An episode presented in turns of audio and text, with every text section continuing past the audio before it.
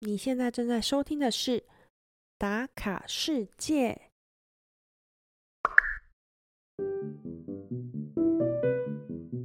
这是《打卡世界》第一次邀请来宾来聊有关研读 MBA 的经验谈。原来念 MBA 不仅可以拓展知识与眼界，更可以吸收来自不同领域的软实力，像是沟通技巧、表达与简报能力。身为班上最年轻的 Ashley。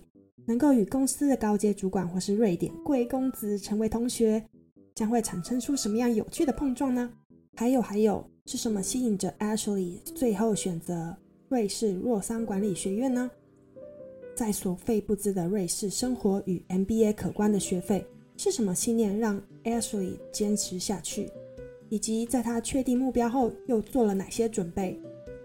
他还分享了面试流程包含了哪几关哦？那如果你也在思考自己是否要读 MBA，无从准备起，那这一集也许对你有帮助哦。来吧，一起来和 Ashley 打卡瑞士洛桑，打开你的全世界。这一集哦，算是打卡世界第一次邀请来宾来聊有关读 MBA 的经验哦。很感谢 Ashley 在要搬去法国之前，还抽空来跟打卡世界的听众分享他这么宝贵的经验。嗯，Ashley 的求学和工作经验非常丰富哦。他在台湾啊、法国、德国与瑞士都有生活与工作，或是求学过一段时间。那这一集呢，他会主要跟我们分享他在瑞士念 MBA 的经验。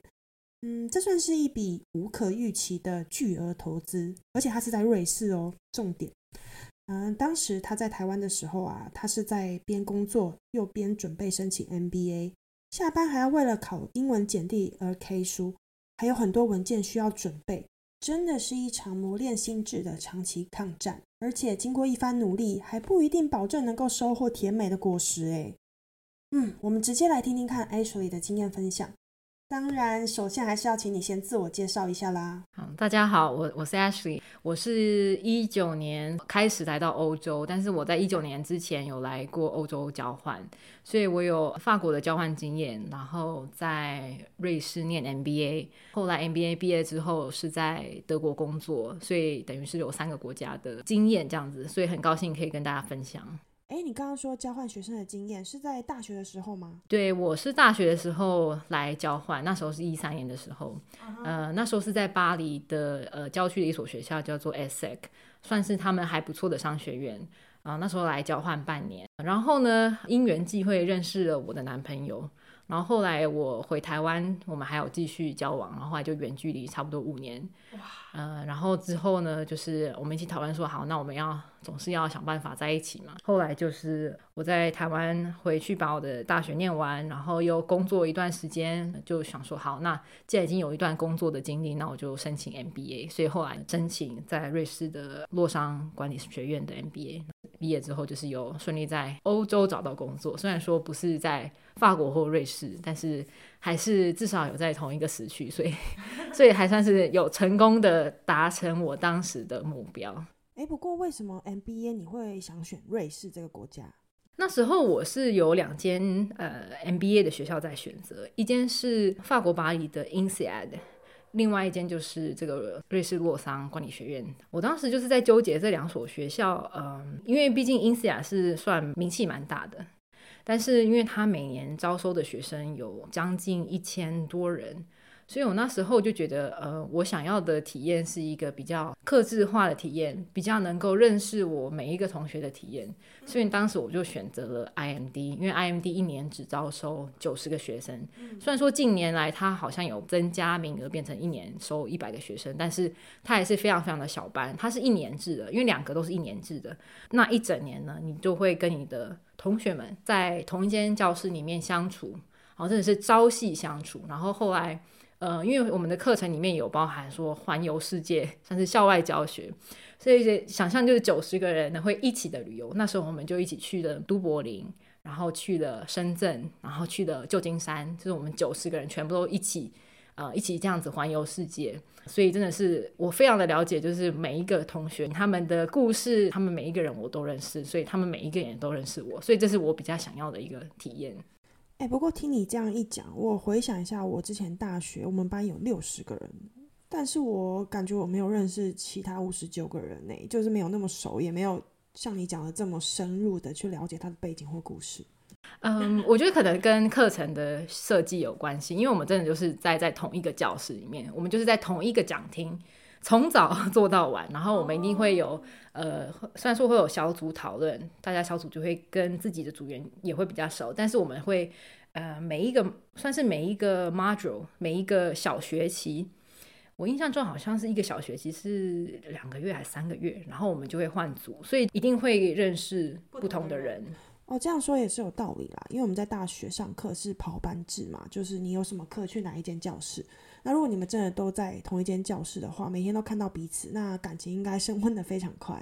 对对对，所以真的就是会认识好朋友。其实两间学校的方向有点不太一样，因为一个是小班制，一个是就是蛮多人，然后另外一个是像像 Insia 就是比较年轻一点点。嗯。然后像 IMD 的话，就是平均年龄是三十一岁，就是我同学平均年龄是三十一岁，然后平均的工作年资是呃六到七年。当时我去念的时候，我我是班里面年纪最小的，所以当时呃选择这个也是另外一个原因。我觉得我可以从我同学身上学到很多东西。听起来要准备申请一家 MBA，要真的做蛮多功课的吼。对，当时就是因为选学校是一件很重要的事，所以那时候就是考虑了很多很多事情，所以最后是选择这间学校这样子。对啦，毕竟念 MBA 是一个蛮重大的决定嘛，因为你会花时间，又花很大笔的经费，所以你说的没错，就是要考虑很多因素。那你有没有什么建议是给大家说，想要申请 MBA 之前要注意些什么事项吗？我觉得在在申请 MBA 之前，我觉得一个很重要的一点是。你要了解为什么你想要念 MBA，因为 MBA 是很大很大的投资，它很贵，不只是学费贵，生活费贵，然后你要花一年到两年的时间，就是依照学校的学生不同，会要花很久的时间，所以是非常非常大的投资，所以会真的要仔细思考说为什么想要念，值不值得这件事情。嗯，譬如说有人是想要在美国找工作，在在欧洲找工作，那他就想说好借由念 MBA 作为一个跳板，在当地有学历，但是你其实对对有人脉、累积人脉，然后学校也有呃自家中心会协助你找工作，但是你也可以思考一下，就是如果我今天不去念 MBA，我有办法直接在当地找工作吗？其实也是有可能的，所以我觉得要评估。假设你今天有这样的目标，你要去评估说你是不是一定要借由念 MBA。来达成那个目标，其实有其他更更快、更低成本的方式可以达成。然后你执意要念 MBA 的话，我觉得会是怎么说不值得，所以 可能之后有可能会后悔。所以我觉得真的是在申请 MBA 之前，真的是要想清楚这件事情。嗯，没错。但我觉得不只是 MBA，就是在人生当中，你觉得有很多很重大的决定，如果你做的决定之前没有想清楚。在过程中，你很容易就轻易的放弃。那如果你有这个初衷，为了达成目标，你可能就会坚持下去，就是不管过程有多辛苦多累。但你刚刚说，就是 MBA 是一件很大的开销嘛？那我觉得你真的很勇敢呢，因为你还选了最昂贵的瑞士。我想瑞士的生活费应该开销也很大吧？对，呃，因为 MBA 通通常学费都很贵。对对对。呃，如果像在美国念的话，我觉得我印象中一年。应该也是要个三百万吧，然后那美国的 MBA 通常都是两年，哎，我有点忘记那个预算是怎么抓的，不过呃，就是百万起跳的的这种花费。嗯，我那时候在呃洛桑的话，只有光学费而已，学费的话就是八万八万五瑞郎，瑞士法郎。瑞士法郎的话，它的汇率其实是跟美金是绑定的，所以你可以把它算作就是三十好了。所以呃，光学费就是八万五瑞郎，然后它是一年的课程，所以这个还不包含你那个住宿费、你的生活费、你的保险费。呃，机票啊，什么等等等等，还要环游世界的旅游？没有没有，那个是有包含在学费里面的。对对对，当时我是有拿到奖学金，是三万瑞郎，所以就是等于是说已经有可以算九十万抵消这样子，所以已经是有觉得有 有打折过了，所以觉得还是可以负担。而且那时候已经是工作差不多四年的时候，已经有存了一些钱，然后是拿来。把我以前的存款都砸在这个 MBA 上面去了，所以 真的是一笔很大的投资。对，真的念 MBA 真的是要想得很清楚。对啊，而且人家说投资就一定有风险嘛，所以你这样子付出也不知道说最后有没有符合你原本的预期。好，那假设你现在已经建立好，就是你想念 MBA 的信念还有想法，决定坚定的要去念之后，开始准备的过程中又很繁琐吗？像是一些申请的文件啊，还有考试的成绩，还有面试要准备，对不对？对，没错。呃，所以申请 MBA，首先就是那些语言检定跟一些呃测验。譬如说语言检定的话，不管是托福或者是雅思，需要考到一定的水准。像 MBA 商学院一般也都是看 GMAT。都是要达达到七百分以上才算是有达标。有些人是没有达到七百，还是有办法申请上。那可能他的个人的 profile 非常的特别，他可能是不晓得，他可能以前有呃从军的经验。那可能学校觉得这个人很特别，所以会额外的呃帮他加分，对，帮他加分，所以比较有容易录取。那如果像我们这样一般生没有特别的加分，你会建议要花多少时间去准备考这些证照或是英文测验呢？呃，我自己是觉得抓就是要考这些证照要达标，我觉得至少要抓一一段时间，因为通常申请 MBA 的人都是一边工作一边申准备申请的，所以我觉得至少，呃，如果有心想要念 MBA 的话，我觉得花一年时间准备，我觉得会比较充足。不过当然也是有人很拼啊，就是可能。一两个月就把东西全部都生出来也是有可能，但是我觉得如果要好好慢慢的申请，因为拉个一年，你也可以给自己多一点时间想想，说是不是真的想要去念 MBA。然后另外还有一些备审资料那譬如就是履历嘛，这个是很基本的，还有一些嗯，算是 essay，我不知道中文该怎么这样子去解释它。小论文吗？对，有点像小论文，就是等于是说，呃，学校他可能会问你一些问题，他可能问你说，你简单描述一下你的职涯发展是怎么样。然后就是说，呃，请你描述一下你你最自豪的成就是什么，或者是你嗯之前经历过什么样子的失败，或者是说，呃，你有什么什么其他特别的经验等等等等。然后他就会有一些这样子的问题，然后你就要写一个小小的短文。然后他另外还会需要推荐信。嗯，那推荐信的话，我一一般而言，我看好像是至少两个推荐信。那推荐信的话。嗯，通常就是你可以找你以前的老板，或者是如果你现在老板愿意支持你去念的话，你也是可以请现在老板写推荐信啊。对，所以这些呃，Lily Coco 的东西这样准准备差不多一年。对，真的听起来要准备的东西好多哦。而且你刚刚还没有提到最重要的就是 money money。对，当然当然你还要有钱呐，所以 还要准备钱。对，还要准备钱，一年要准备好。对，没错。对这个钱的话，当然是如果你工作一段时间，有一些存款，嗯，如果不够的话，可能还需要贷款。但是像台北市政府就有提供助学贷款，专门嗯资助去国外念书的这种，其实也可以申请，因为它的它的那个利率就比较低，这样子，所以其实是考虑可以考虑的。哎，这资讯蛮重要的，谢谢你的分享，我相信很多人都不知道。嗯，那你分享完说，在这些准备的过程，大概抓个一年比较充裕。那在申请的部分的时间轴大概会长怎样？就是假设你把东西都准备好了，那接下来下一步该怎么做？嗯，像一般 MBA 的这些商学院，他们都会有不同的轮，不是就是好几轮接受申请，好几轮。印象中好像大部分都是四轮吧。所以他就会根据说他什么时候开学，假设说像洛桑瑞士洛桑管理学院，他们是一月开学，所以他们是在前一年的二月就会开始第一轮，然后二月一轮，三月一轮，四月一轮，五月一轮，诶，这样子是二三四五，这样已经四轮哦。我印象中好像不是那么的密集，好像最后一轮是。九月份，我有点忘记他是怎么样子去安排他的时程。不过我印象中好像就是四五轮这样子的一个安排，所以一般建议都是申请一二轮，因为通常呢，譬如说你一轮第一轮申请完，一定会有一已经会有一一些人他们拿到 offer，然后呢决定要去这间学校，所以他的名额会越来越少，是你越晚申请呢，剩余的名额就会越少，所以对越竞争，所以其实建议。在第一二轮申请会比较好。所以这就是为什么我说，呃，最好能够提前一年准备，因为你会想要拼第一二轮这样子。哎，可以请你再说明一下吗？这个轮的概念是什么？就是每一轮有不同的面试关卡吗？还是怎么样的？它整个面试流程就是，呃，首先他会看你备审资料，对，看完备审资料之后呢，他会通知你说，呃，你有没有是这间学校想要录取的人。呃，像那 IMD 瑞士洛桑管理学院，我我直接用称它 IMD 好，因为 瑞士洛桑管理学院好长。IMD 对 IMD 管理学院哦。对 IMD 的话，它是需要面试的。嗯。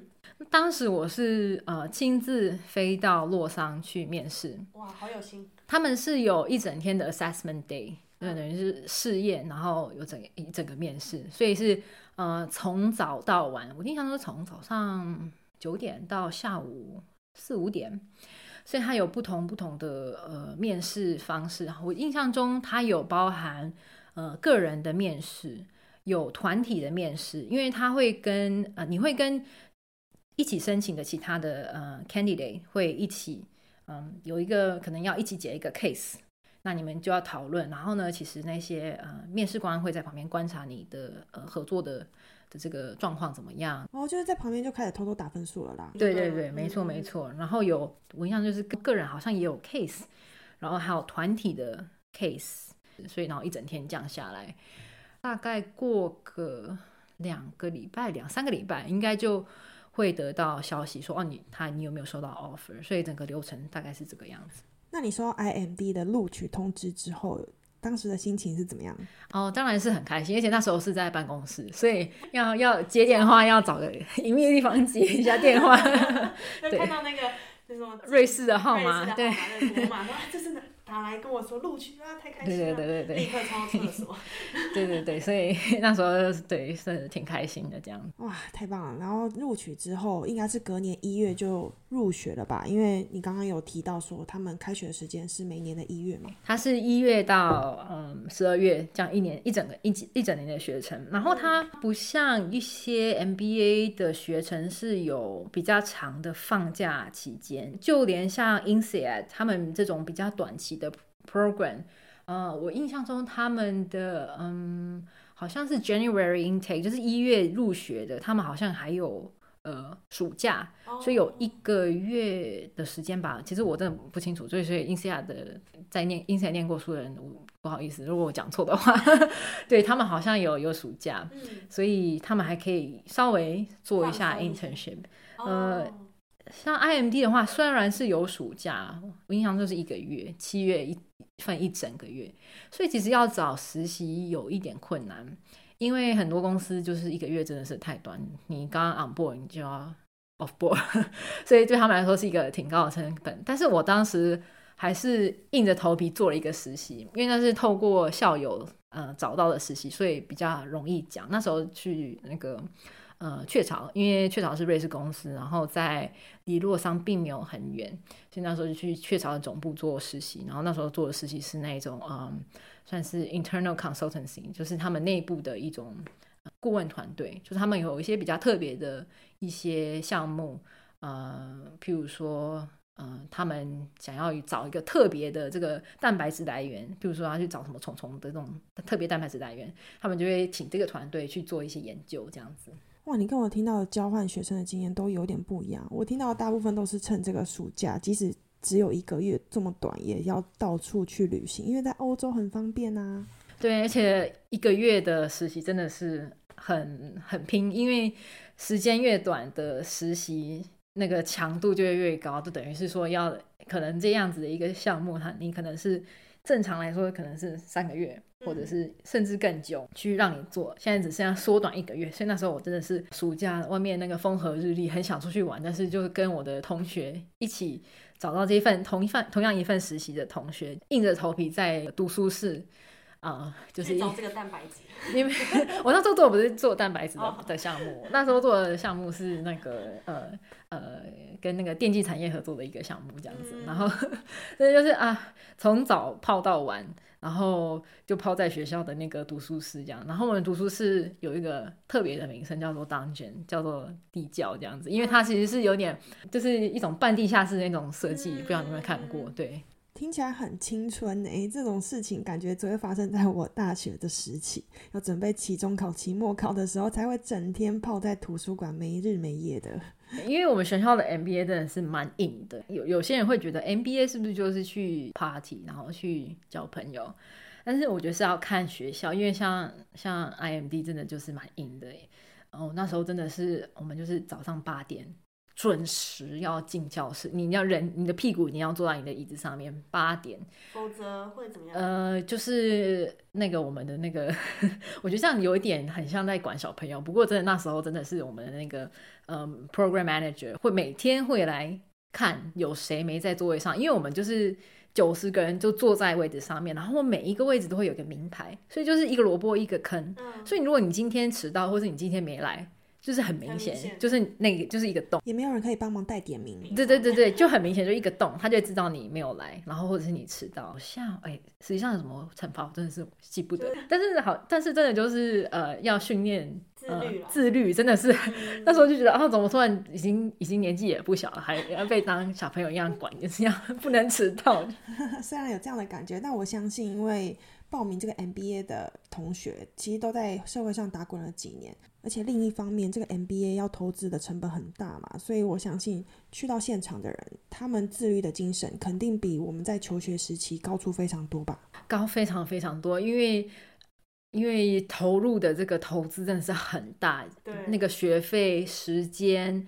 然后种种种种，然后很多人因为念 MBA 的话，等于是说你要把你现在的工作，不管是辞职或者是说留职停薪，其实就对你的职涯来说是一个一个转换，而且你不晓得是不是你念完 MBA 真的会更好。嗯，我觉得可能在二十年前念 MBA 真的是可以保障可能一个升级一个转换，但是我觉得现在越来越多人念 MBA，就是它的这个价值就越来越被稀释，所以。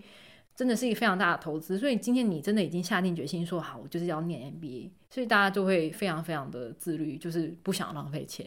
然后每一天，若是你不去上课，你可能浪费就是我不晓得，可能已经有五千五六千块台币，我不晓得 怎么该怎么样子计算那整个的那个一天的那个成本。所以一就是你要对自己负责啦。对啊，我觉得自律不管在人生什么阶段都是蛮重要的一个课题。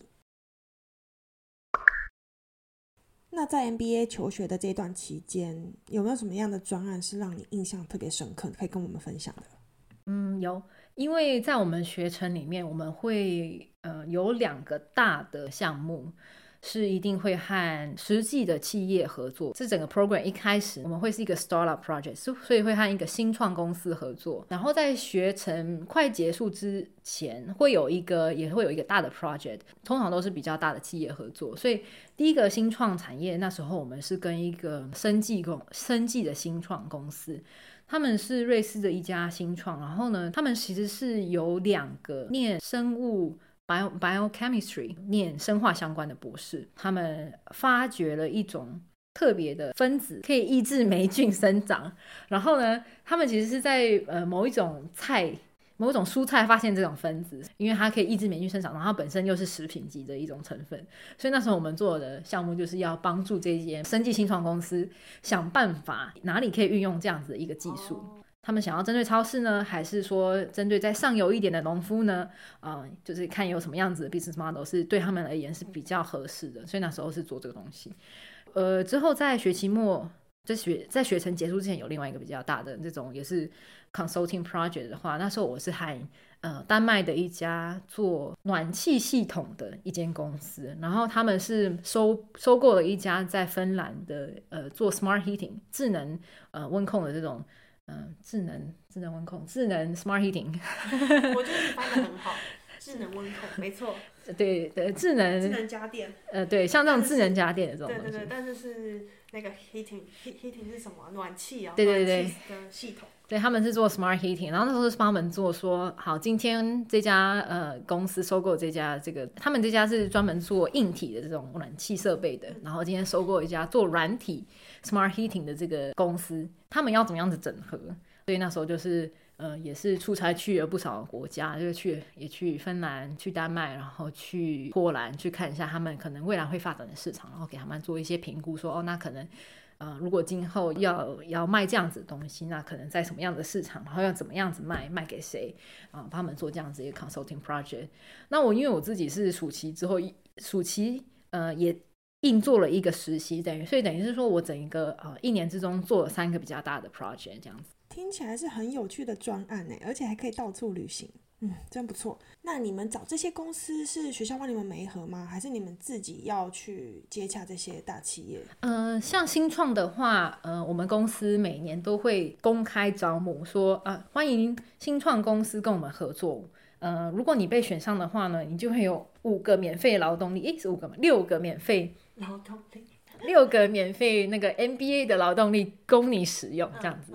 对，所以其实是呃，这个是没有跟呃新创公司收费的，等于是说让我们有一个磨练自己技能的机会。其实也是双赢啦。对，其实也是双赢，没错。我有听说过，就是你假设配合的企业它是比较大型的公司，它可能对于自己的资料保护有一定的限制。那你如果没有拿到这些资料的话，你在做专案起来会有一点绑手绑脚的。呃，的确是有这种可能，不过我们一定都是会要签保密协定的啦。哦，对对。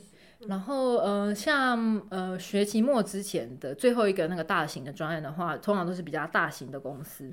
那这个的话，就是他们公司要付钱的。我有点忘记是那个公司要付多少钱。所以，呃，其实这样也是双赢，因为那些公司所付的钱，虽然说不会直接进到我们呃每个学生的口袋里面，但是那一笔钱是用来作为呃之后的奖学金，或者是说资助这整个 MBA program 的收入来源。所以，呃，其实也是对。呃，整个这个 MBA 来说也是一件好事情啊。对，嗯，其实还蛮容易理解的啦。对于有跟 MBA 合作的企业来说，他们获得这些劳力，不仅是在 MBA 上所学的新的应用，包含他们自己过往工作经验的经历，都可以应用在这个专案上面。我觉得就是对企业来说，根本就是很小的一个投资吧。对对，没错没错。而且因为像 MBA 他们在招生。一般都会考虑呃几个面向，比如说像是性别，或者是说呃国籍多样化，他们会尽量让这一班的人越多样化越好。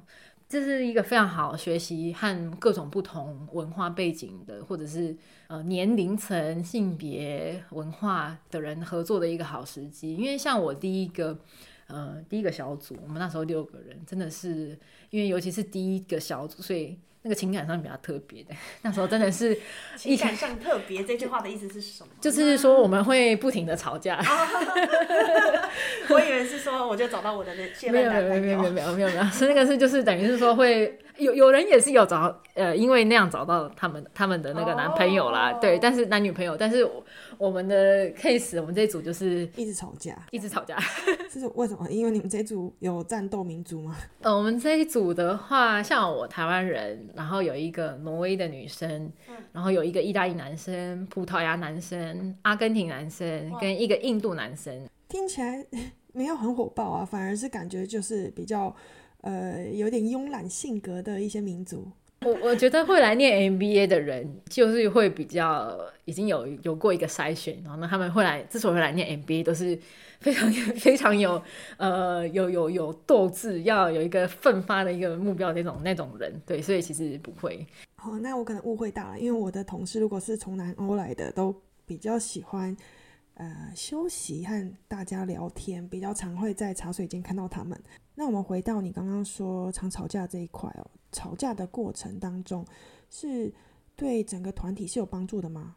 我觉得都是有帮助。因为我为什么会吵架呢？因为其实我们小组有非常非常多的讨论跟功课是要一起做的。嗯，那假设今天我们上一个，嗯，我们假设今天有一个在讲 strategy 好了，我们可能今天讲说，哦，这个呃，假设我们讲一个讨论一个交友软体，他们的这个是怎么样子打入市场，那我们可能就要讨论说，哦，当时是怎么样的策略啊，然后是怎样啊，什么样子的呃呃，针对什么样子的客户啊，等等等等等。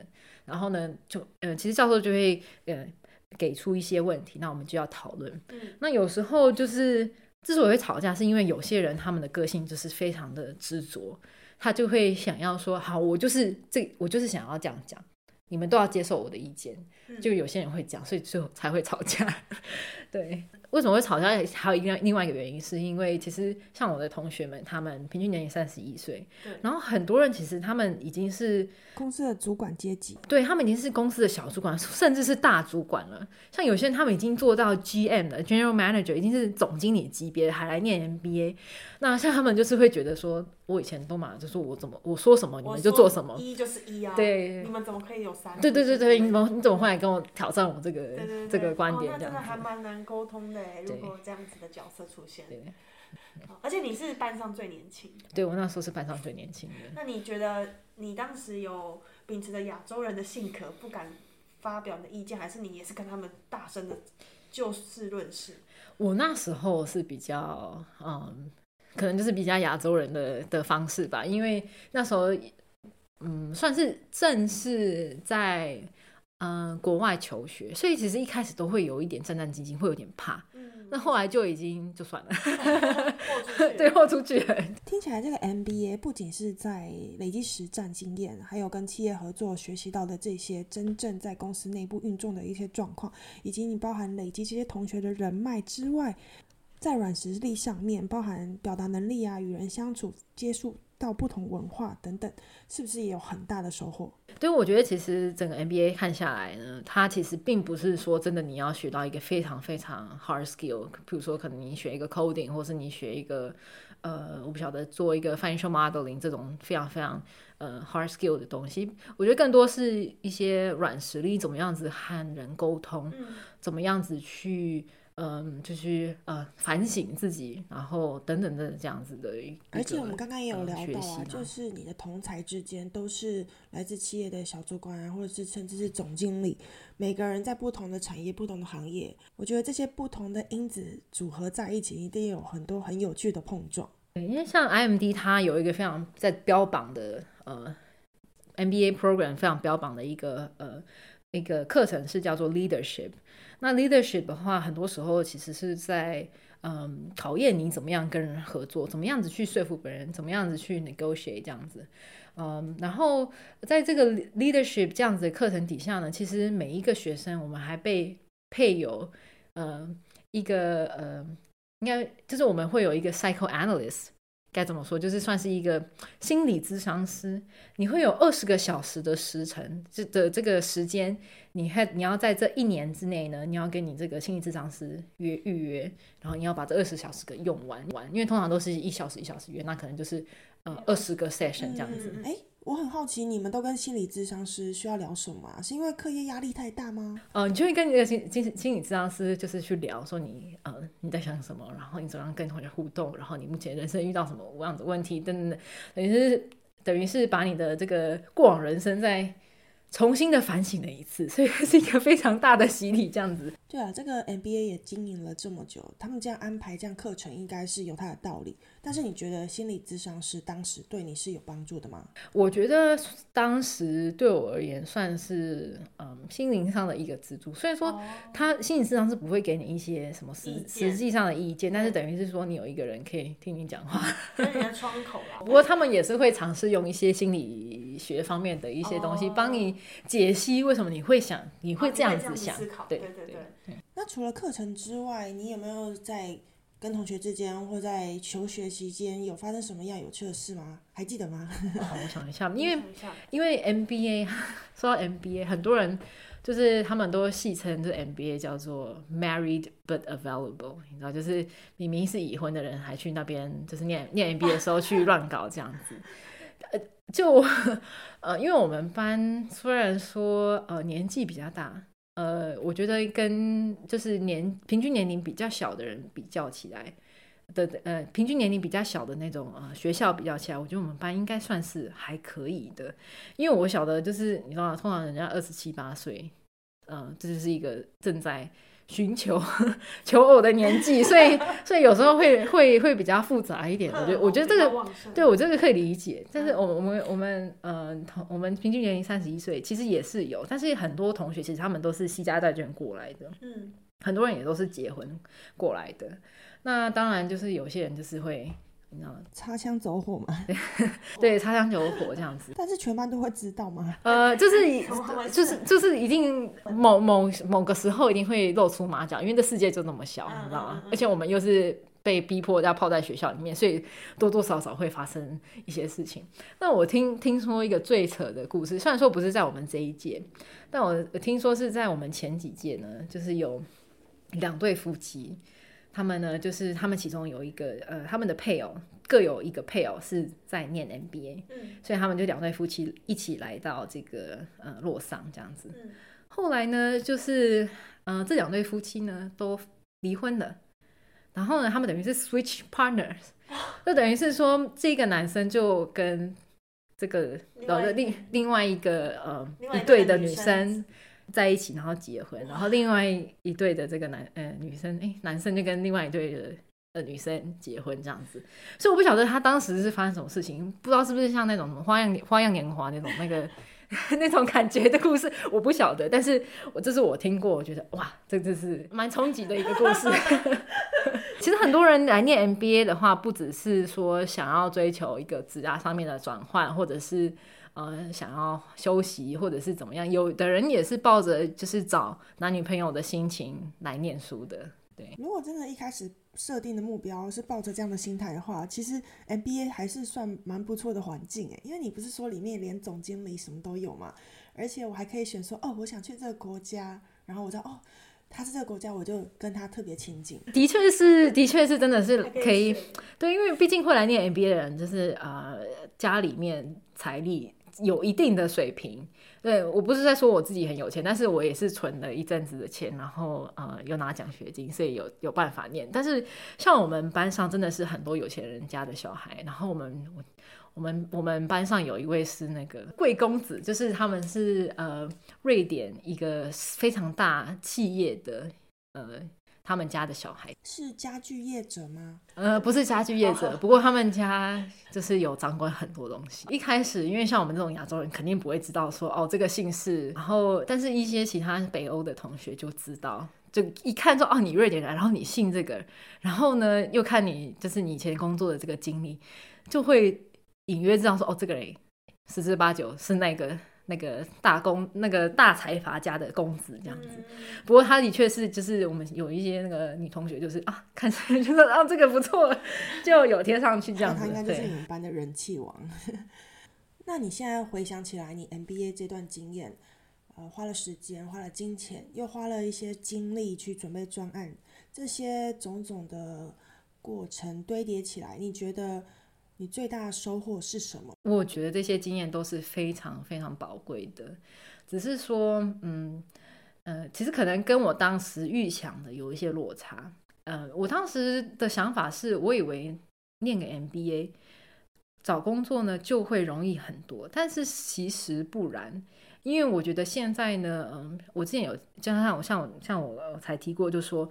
现在念 MBA 其实有点，我觉得这个价值有点稀释。对，所以现在其实很多公司他们觉得 MBA 是一个 plus，就是一个加分，但是并不是一个大大大加分，或是一个必要的 must have。对对对，所以我觉得，呃，找工作呢，最终还是要回到你这个人能带给那间公司什么样子的价值。那以前，那你以前的经验有什么样子的价值？所以我觉得 MBA。对于找工作，可能没有想象中的那么那么有帮助，所以当所以这就是我觉得呃，可能有点对有跟我落差，也有跟我之前想象有落差的地方。不过呃，整个学习的经验，我是觉得啊，真的是非常非常宝贵。嗯，我相信这些宝贵的经验对未来一定在某些时候会用上，所以绝对没有白走的路啦。那最后想请你跟大家分享一些建议哦，就是给那些想要来欧洲念 MBA 的人，当然就是除了财力要先准备充足之外，我觉得是看呃未来想要在什么样子的产业工作，以及未来想居住在哪个国家。因为每一个学校它都有各自的强项，像呃像 LBS London London Business School 啊，伦敦商学院，他们的强项就是金融业。所以如果你以前在金融业，然后你自己想象，嗯，未来我应该也是会在金融业，那我觉得建议就会建议你说，好，那你可能就是念 LBS。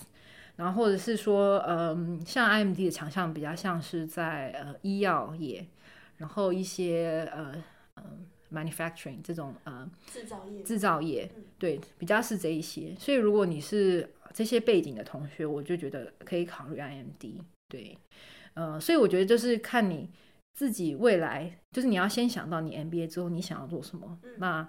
你要看每个学校它的强项在哪里，那我觉得是以这样子去选学校，呃，会对你帮助会比较大。然后不过当然也是看你说你最想要得到的经验是什么。那如果譬如说你真的就是想想要呃了解你的同学，然后跟你同学变得很好，那可能就是 I M D 可以考虑。对，所以我觉得就是看你想要什么，你需要什么，那什么样子的学校可以帮助你达到你要的目标，我觉得就是选择的标准在这边。嗯，听起来。总结就是两点，那第一点就是要先知道自己念 MBA 最想要收获的是什么，目标和方向要明确。然后第二点就是要花时间去做功课，去了解每个 MBA 哪一个是最符合自己刚刚设定的第一点，可以达成目标，去帮助你的学校。当然第三点就是财力喽，就是记得要开始存钱。对对，嗯，那今天我们的 MBA 就聊到这里喽，就真的很谢谢 Ashley 花时间来跟大家分享他念 MBA 的经历。那我们其实还会有下一集跟 Ashley 聊，他为什么觉得念完 MBA 却很难在欧洲找到一份 full time job 呢？就是正职的工作。那大家可以期待一下那一集的播出哦。好喽，那我们打卡世界就下周再见喽，拜拜，拜拜，对，要跟大家说再见，好，拜拜。